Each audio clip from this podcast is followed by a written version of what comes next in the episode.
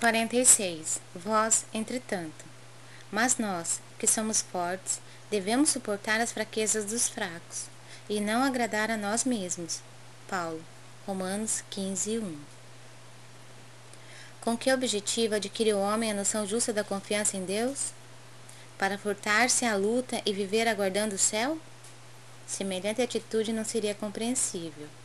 O discípulo alcança a luz do conhecimento a fim de aplicá-la ao próprio caminho.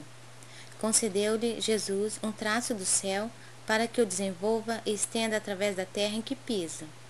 Receber o sagrado auxílio do Mestre e subtrair-se-lhe à oficina de redenção é testemunhar ignorância extrema. Dar-se a Cristo é trabalhar pelo estabelecimento de seu reino.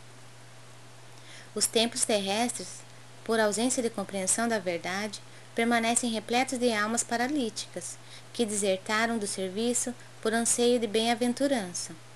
Isso pode estender-se nas criaturas que ainda não adquiriram o necessário senso da realidade, mas vós, os que já sois fortes no conhecimento, não deveis repousar na indiferença ante os impositivos sagrados da luz acesa, pela infinita bondade do Cristo em vosso mundo íntimo.